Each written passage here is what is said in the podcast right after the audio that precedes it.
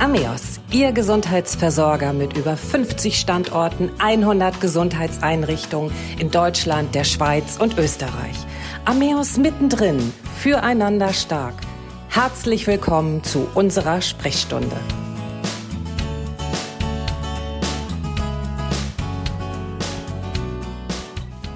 Unser Thema heute Huntington. Ursachen, Symptome, Diagnose und Behandlung. Wie Alzheimer oder Parkinson gehört die Huntington-Krankheit zu den neurodegenerativen Krankheiten. Krankheiten, bei denen Nervenzellen im Gehirn nach und nach absterben. Die Ursache ist bekannt. Ein mutiertes Gen, das von einem Elternteil vererbt wird und dafür sorgt, dass ein wichtiges Eiweißmolekül sich in eine giftige Form verwandelt und sich im Laufe des Lebens im Hirn der Erkrankten anhäuft. Über die Folgensymptome und die Behandlung sprechen wir heute. Mein Name ist Christiane Hartung-Kollbaum und mein Gast ist Dr. Holger Jahn. Dr. Jahn ist ärztlicher Direktor der Ameos Klinika Heiligenhafen, Preetz, Kiel und Oldenburg in Holstein. Zudem leitet Dr. Jahn das Huntington Zentrum Nord. Herzlich willkommen, Herr Dr. Jahn. Ja, vielen Dank. Auch Ihnen einen guten Tag. Herr Dr. Jahn, Korea Huntington, Huntington Krankheit, Morbus Huntington, was ist die richtige Bezeichnung? Naja, eigentlich können Sie immer noch alle verwenden. Äh, aktuell wäre wahrscheinlich die richtige Beschreibung im Deutschen die Huntington-Erkrankung oder der Morbus Huntington. Ähm, das, äh, der Erstbeschreiber war ein, ein, äh, Neurologe aus England, der hat das in den 1870ern beschrieben ähm, und hat es Chorea genannt, äh, Chorea Huntington oder Chorea Major, ähm, weil die Patienten so einschießende Bewegungen äh, von Arm und Beinen äh, in der Regel gezeigt haben, so dass wenn man dem Patienten beim Gehen und beim Laufen zu gesehen habe, dass teilweise sehr bizarr tanzan, tanzartige Bewegungen gegeben hat. Und äh, deswegen eben als Chorea, das äh, kommt aus dem Griechischen und meint halt tanzen. Ähm, Mittlerweile weiß man aber, dass nicht alle Patienten mit, einem, äh, mit einer Huntington-Erkrankung eben diese einschießenden Bewegungen haben. Es gibt eine Unterform von äh, namens Westphal-Variante, wo zum Beispiel eher die Patienten unterbeweglich sind, eher eine Hypokinese haben, keine Hyper Überbeweglichkeit, keine Hyperkinese, äh, so dass man da jetzt also übergegangen ist, das mit der Chorea wegzulassen. Sie haben gerade schon angesprochen, tanzartige Bewegung. Ähm, was gehört noch zu den Symptomen dazu? Das kann sein, dass es eben unkontrollierte tanzartige Bewegungen sind. Aber was gibt es noch für Symptome? Also wie gesagt, beschrieben werden hauptsächlich Gangstörungen und Haltungsinstabilitäten. Das heißt, im, beim Fortschreiten der Erkrankung fallen die Patienten auch gerne mal hin. Ähm, diese Hyperkinesien, die sind in der Regel in den Extremitäten, dann aber im Verlauf auch mehr äh, auch im Gesicht zu sehen. Das heißt, die Patienten grimassieren zum Beispiel. Ähm, ähm, wichtig ist in dem Zusammenhang, dass das Ganze im Schlaf in der Regel aufhört. Das ist also nur, äh, wenn man wach ist, dass diese Bewegungen einschießen und die nehmen auch unter Stress zu. Das heißt, wenn ein Patient äh, sich unwohl fühlt, dann ist das eher häufiger zu beobachten.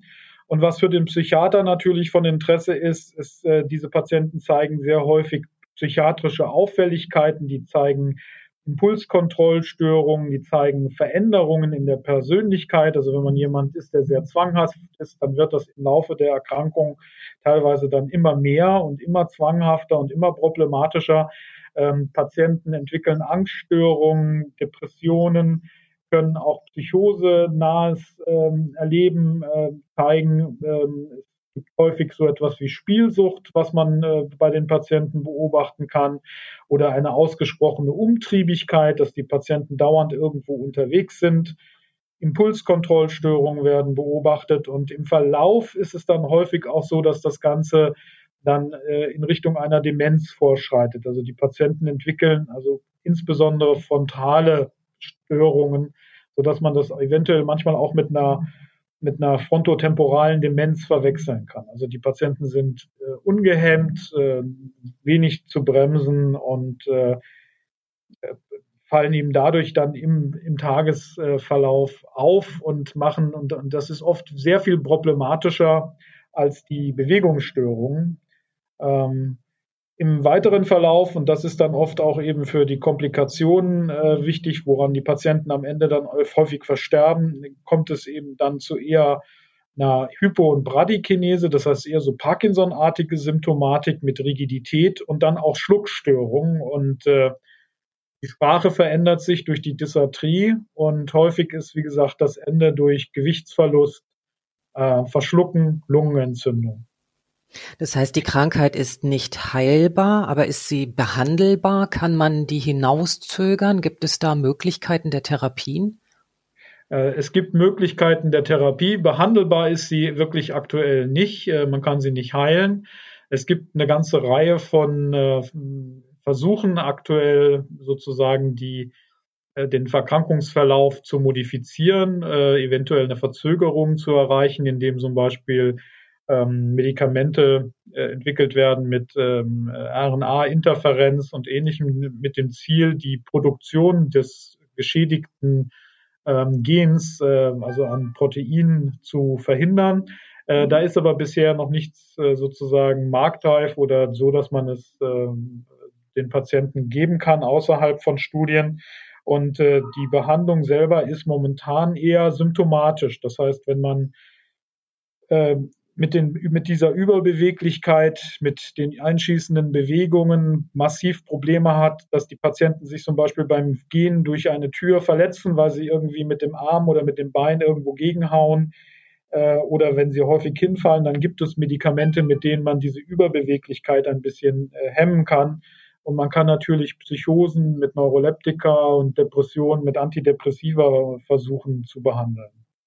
Aber das ist, äh, wie gesagt, ausprobieren, sehr viel off-label. Das, das klingt sehr individuell, wenn ich da einfach mal einhaken darf. Das heißt, man muss wahrscheinlich immer gucken, was hat die Person für Symptome, wie, wie ist sie drauf ähm, und muss dann wirklich ähm, ja, detailgenau gucken, wie behandelt man dann die Person. Genau, die, die Medikation muss auch immer wieder angepasst werden, weil das durchaus auch eine Entwicklung hat. Also es kann durchaus sein, dass jemand, der mit sehr viel mit Überbeweglichkeit anfängt, äh, einige Jahre später das Problem gar nicht mehr so hat. Und dann kann man natürlich die Medikation auch wieder so zurückführen und verändern, weil viele von diesen Medikamenten haben natürlich auch äh, Nebenwirkungen. Also insbesondere die Präparate, die man zur Behandlung der Hyperkinesie gibt, äh, haben häufig auch Nebenwirkungen im psychiatrischen Bereich. Wie erleben die Betroffenen selber die Krankheit? Können die Patienten ihre Situation eigentlich einschätzen? Ja, also in der Regel sind die Patienten, äh, wenn sie erkranken, ja schon erwachsen, führen ein ganz normales Leben und äh, es, das Problem besteht eben darin, dass man im Moment äh, nach Diagnose eigentlich sagen kann, die Erkrankung wird auftreten, sie wird über viele Jahre verlaufen äh, und sie wird eben ein, ein, ein trauriges Ende aktuell nehmen für diese, für diese Betroffenen.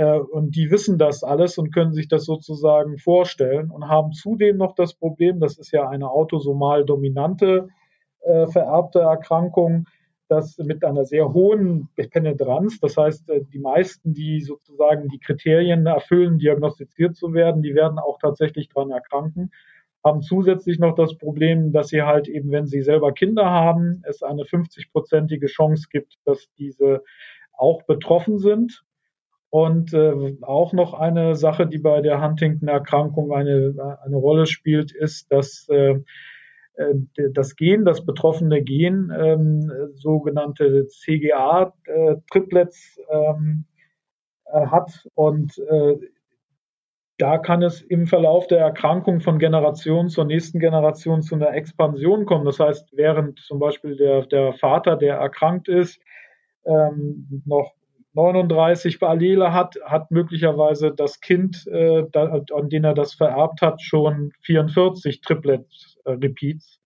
Und er wird deswegen eventuell auch früher erkranken.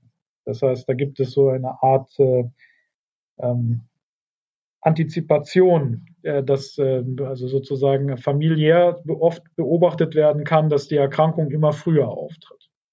Und das sind natürlich Dinge, die bei der Akzeptanz, bei dem äh, Leben mit dieser Erkrankung eine, eine große Rolle spielt. Und äh, also die Familien sind deutlich stärker betroffen aufgrund dieser genetischen ähm, Problematik als jetzt, äh, wenn man irgendwie eine Alzheimer-Erkrankung in der Familie hat, wo die Wahrscheinlichkeit, dass irgendwie die eigenen Kinder oder man selber betroffen sein könnte, deutlich niedriger ist.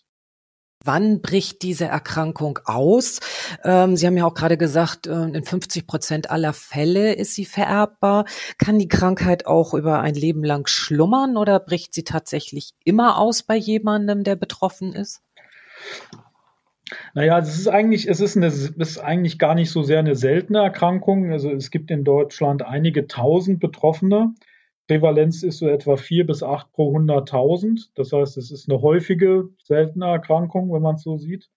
Ähm, es sind in der Regel Familien betroffen. Das heißt, oft ist es nicht nur ein Erkrankter in der Familie. Äh, die meisten sind, äh, also 98 Prozent der Fälle sind halt eben familiär. Nur ein bis zwei Prozent der Fälle sind spontane Neumutationen, also wo vorher nie etwas war. Und der Regelfall ist, dass der Erkrankungsbeginn, Symptombeginn so im Alter zwischen 30 bis 45 Jahren ist. Und dann hat man in der Regel noch eine Lebenserwartung von etwa weiteren 20 Jahren.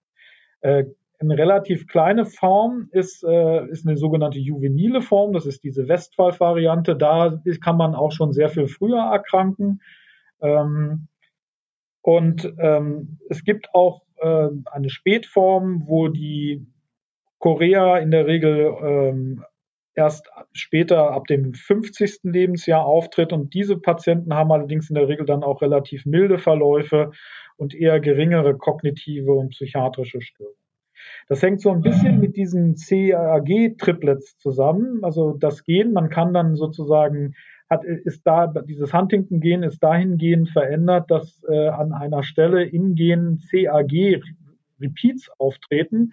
Das heißt, sie haben immer wieder diese drei ähm, ähm, Nukleotide hintereinander und ähm, diese Nukleinsäuren-Triplets, äh, die werden sozusagen immer, äh, wiederholen sich immer mehr und je länger das ist, desto eher äh, ist eben auch die Wahrscheinlichkeit gegeben, dass das Gen oder die, das, was abgelesen wird, dann nicht richtig verarbeitet wird, äh, bricht und dann also Proteinschrott im Endeffekt durch die Translation entsteht. Und äh, man kann, äh, was gemacht wird zur Diagnostik, ist, indem man einfach zählt, wie oft sind diese Repeats in diesem Gen drin. Und äh, man kann sagen, dass wenn man so oberhalb von 39 Repeats ist, dann wird man auch ziemlich sicher krank. Und wenn man in der Zahl unten drunter liegt, dann ist es so, dass dann äh, keine komplette Penetranz ist. Das heißt, einige Patienten werden dann auch nicht krank werden. Das hängt dann auch ein bisschen davon ab, wie das mit dem gesunden Gen ausschaut, weil man hat ja meistens sowohl von Mama und von Papa jeweils ein Allel. Und wie gesagt, ein krankes Allel reicht schon aus, äh, um das, um Probleme zu bekommen. Und äh, ganz selten sieht man auch mal Fälle, wo sozusagen äh, beide Mutter und Vater ein Allel mitbringen, das auffällig ist, aber es würde alleine nicht reichen, um krank zu werden. Aber weil man eben von beiden Elternteilen so ein Allel gekriegt hat, wird man dann eventuell dann auch krank. Wobei dann ist häufig eben so eine Spätform gegeben.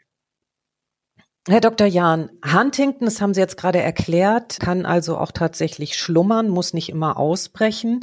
Kann es auch sein, dass jemand gar nicht weiß, dass er dieses mutierte Gen in sich hat, ähm, ist dann aber weiter vererbt, weil er gerne Kinder haben möchte? Kann das passieren?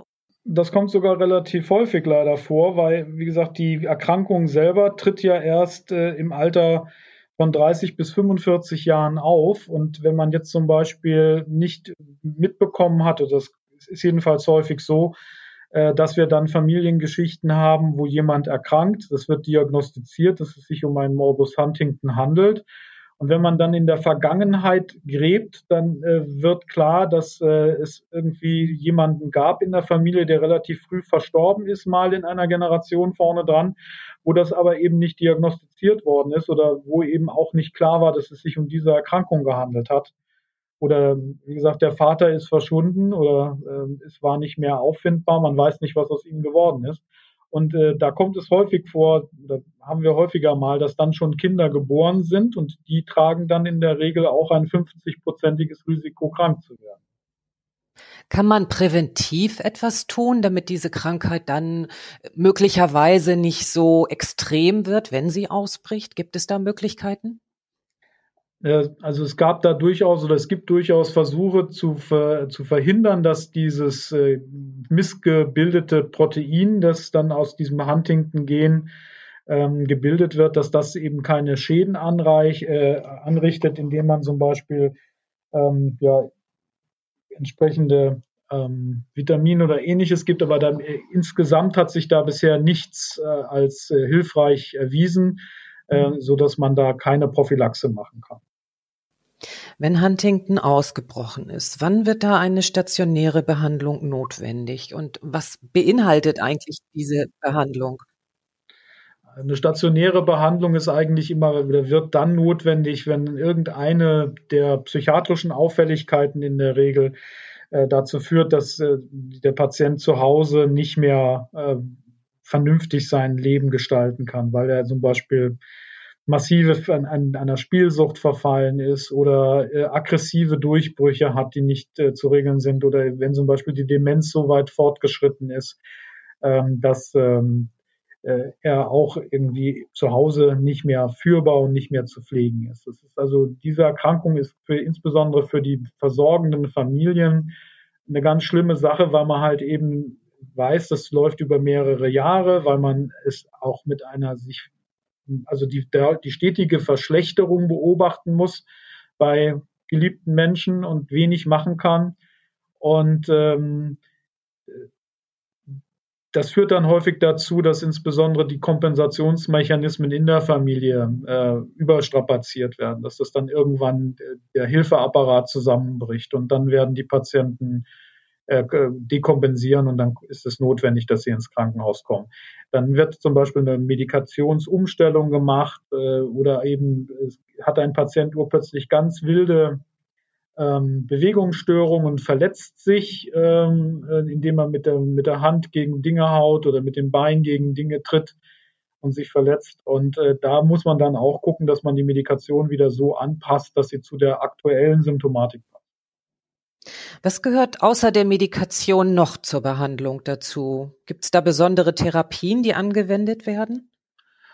Ja, ich hatte ja schon gesagt, dass zum Beispiel ein Teil der Symptomatik, gerade was diese Bewegungen angeht, dass das sehr auch vom Stresslevel ähm, der Patienten abhängt. Das heißt, wenn jemand äh, mit dieser Erkrankung schlecht umgehen kann, dass er sie nicht akzeptiert, dass er sie ablehnt, dass er sich zum Beispiel darüber ärgert, wenn Dinge nicht funktionieren, äh, die vielleicht ein halbes Jahr vorher noch funktioniert haben, dann äh, wird es eher noch schlimmer. Das heißt, was äh, zu der Behandlung natürlich dazugehört, ist, dass die Patienten wissen, äh, wie diese Erkrankung entsteht, was sie tun können, was sie nicht tun können, dass man versuchen sollte, damit eine gewisse Akzeptanz zu entwickeln, dass man Workarounds sich ausdenkt. Das ist also zum Beispiel keinen Sinn macht, irgendwie, wenn die Feinmotorik äh, immer wieder durch diese Bewegungen unterbrochen wird, dass man dann eben halt äh, ja, sich auch andere Hobbys vielleicht suchen muss und nicht irgendwie das Schnitzen äh, im, im Kleinstformat äh, unbedingt fortgesetzt wird. Also geht darum, mit den Patienten zu erarbeiten, welche Kompensationsmechanismen aufgebaut werden können, wo sie sich Hilfe suchen können, wo sie ein Workaround haben, äh, wo es eventuell diese kleinen, wie heißt das, äh, spricht man ja so von Alltagshacking des Tages, also dass man vielleicht irgendwas, anstatt dies festzuhalten und dann wegzuwerfen in einer derartigen Bewegung, dass man zum Beispiel, wenn man Gemüse schneiden will, irgendwie das Gemüse anders fixiert, anstatt dass man es äh, selber festhält und sich dann aus Versehen mit dem Messer irgendwie schneidet. Ich hatte es vorhin in der Einleitung ja schon gesagt, Sie sind auch Leiter des Huntington-Zentrums Nord. Was macht dieses Zentrum so besonders? Was ist bei Ihnen vielleicht auch anders als ähm, bei anderen Behandlungen äh, von der Huntington-Krankheit? Naja, um die Huntington-Erkrankungen kümmern sich in der Regel Neurologen. Das ist eine neurologische Erkrankung, Basalgangienerkrankung. Äh, die da hauptsächlich betroffen sind. Und wir sind Psychiater. Das heißt, wir, der, der, die Besonderheit äh, unseres Zentrums liegt sicherlich darin, dass wir einen großen Augenmerk auf die psychiatrische Begleitsymptomatik der Huntington-Erkrankung legen, ähm, die aus meiner Sicht äh, in, in der Regel für die Patienten wesentlich relevanter ist äh, in, der, in der Alltagsfähigkeit als die motorischen Einschränkungen durch diese Hyperkinesie. Das heißt, Sie vermitteln den Patienten dann Kompetenzen, wie sie im Alltag trotzdem zurechtkommen können. Kann man das so formulieren? Ja, wir schauen uns an, wo sind äh, auch mit den Sozialarbeitern, wo bräuchten die Patienten mehr Unterstützung, wo bräuchten die Familien mehr Unterstützung, äh, um zum Beispiel zu gewährleisten, dass ein Patient äh, dann vielleicht doch noch die nächsten zwei, drei Jahre zu Hause leben äh, kann und nicht in ein spezielles Heim muss. Es ist tatsächlich so, dass äh, im Verlauf der Erkrankung die Pflegebedürftigkeit doch deutlich zunimmt, alleine auch schon aufgrund der Schwierigkeit, äh, dass man äh, zum Beispiel eine Dysarthrie entwickelt, manchmal kaum noch zu verstehen ist, dass man ähm, Schluckstörungen entwickelt, dass es also von daher auch, was das Aufnehmen von Nahrung angeht, brauchen die Patienten ab einem gewissen Punkt etwas Unterstützung und äh, da können wir versuchen, äh, sozusagen den Familien noch zu helfen. Es gibt auch spezielle Stühle und Sitzgelegenheiten, die so aufgebaut sind, dass man sich da nicht drin verletzen kann, wenn man plötzlich einschießende Bewegungen hat, weil wenn Sie, also in, den typischen Wohnungen heutzutage, äh, wenn Sie da Metallmöbel haben oder irgendwelche Stühle mit Lehnen, dann haben Sie schnell mal das Handgelenk gebrochen, wenn Sie da irgendwie aus Versehen voll gegengehauen haben. Nun ist für die Betroffenen die Erkrankung eine große Herausforderung, aber für die Angehörigen natürlich auch. Was raten Sie Angehörigen im Umgang mit diesen Patienten? Ja, zunächst einmal damit offen umzugehen, weil äh, es ist, es, manchmal ist das so das Geheimnis äh, der Familie, äh, das möglichst tief vergraben wird, ähm, wo man dann halt eben manchmal auch ein, zwei Generationen braucht, bevor klar wird, dass es hier eine familiäre Erkrankung gibt. Ähm, was natürlich damit zusammenhängt, dass die Familien befürchten, wenn bekannt wird, dass es diese Erkrankung ist, dass man dann zum Beispiel Schwierigkeiten hat, seine Kinder ähm, irgendwie äh, verheiraten zu können. Es ist auch so, dass sie heutzutage, wenn sie aus, also da sind wir bei dem äh, äh Thema zum Beispiel prädiktive Genetik, ähm, äh, Gentesting, Gendiagnostik, dass äh, zum Beispiel jemand, der in der Familie einen Huntington-Betroffenen hat und selber möglicherweise eine 50-prozentige Chance hat, krank zu werden, wenn er 30 oder 35 wird, da möchte man zum Beispiel nicht, dass das äh, bekannt wird, bevor man verbeamtet ist, als Lehrer oder als, als Polizist. Und was können Angehörige noch tun? Gibt es auch für Angehörige vielleicht, ja, ich sag mal so eine Art Selbsthilfegruppe, an die sie sich wenden können? Ja, es gibt die deutsche, es gibt einen Verein, das ist die Deutsche Huntington-Hilfe. Da wäre, das wäre vielleicht auch sinnvoll, wenn man da, wenn Sie da die entsprechenden Kontaktadressen und Internetadressen nochmal recherchieren und mit einbauen, ähm, die sehr, sehr viel machen, die im ganzen Bundesgebiet auch Gruppen äh, haben, äh, wo man sich um diese Familien dann kümmert und äh, weil die Probleme der Familien natürlich immer ganz spezifisch sind, aber oft äh, ist es eben so, dass man sich dann doch untereinander helfen kann. Ja, das werden wir gerne tun, dass wir auf jeden Fall ähm, die Internetadresse mit veröffentlichen. Ich sage an dieser Stelle vielen Dank für die vielen Informationen, Herr Dr. Jahn. Ich hoffe, dass wir unseren Zuhörerinnen und Zuhörern zumindest einen kleinen Einblick geben konnten und äh, freue mich aufs nächste Mal. Tschüss. Ja, vielen Dank. Das war Ameos mittendrin füreinander stark. Mein Name ist Christiane Hartun-Kollbaum und ich freue mich auf Sie. Bis zur nächsten Sprechstunde.